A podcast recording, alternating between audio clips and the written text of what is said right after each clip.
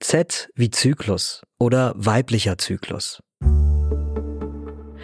Mit dem weiblichen Zyklus, damit beschreibt man einen Vorgang im Körper, zu dem gehört auch die Monatsblutung. Dieser Vorgang, der dauert ungefähr einen Monat und dann fängt er wieder von vorne an.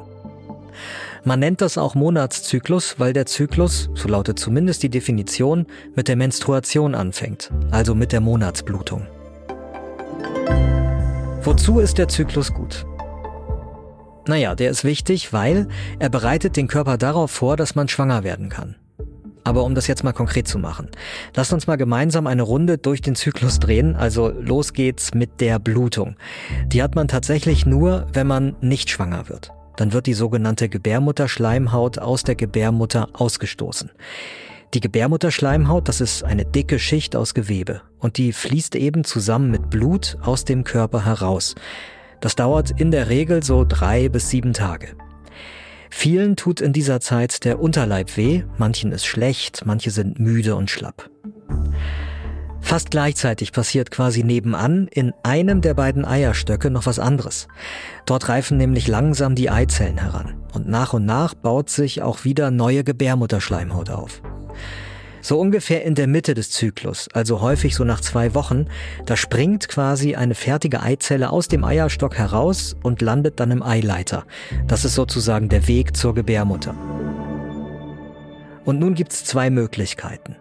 Die erste Möglichkeit, wenn man Sex hat, dann kommen Spermien über die Vagina in die Gebärmutter und die wandern dann bis in die Eileiter. Dort treffen sich ein Spermium und eine Eizelle und die verschmelzen miteinander. Das nennt man Befruchtung. Diese befruchtete Eizelle macht es sich dann in der Gebärmutter-Schleimhaut gemütlich. Fachleute sagen dazu, sie nistet sich ein. Und daraus wächst dann ein Baby. Und verschiedene Botenstoffe geben dann das Signal, Achtung, Befruchtung erfolgreich, bitte Gebärmutterschleimhaut nicht abstoßen. Ja, und dann kommt auch keine Blutung. Die zweite Möglichkeit, wenn das Ei nicht befruchtet wird, dann wird die Gebärmutterschleimhaut in diesem Monat nicht gebraucht und die wird wieder abgestoßen, fließt wieder zusammen mit Blut aus dem Körper raus und der Kreislauf beginnt von vorne.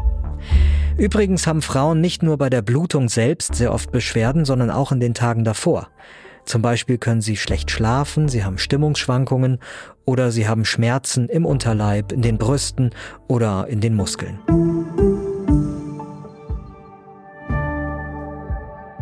Gesundheit hören, das Lexikon.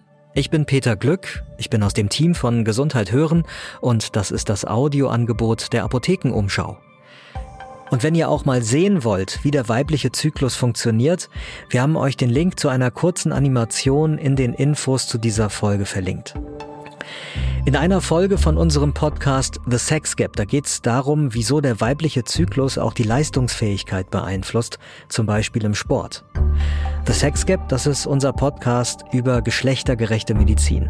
Und auch hier findet ihr den Link zum Podcast in den Infos zu dieser Folge.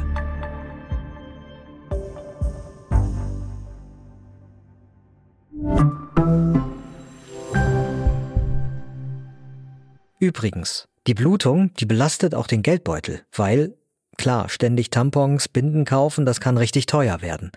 Und tatsächlich wechseln deshalb viele absichtlich seltener Tampons und Co., obwohl das im schlimmsten Fall auf die Gesundheit geht. Denn wenn man Tampons zu selten wechselt, dann können sich dort Erreger vermehren und einen krank machen.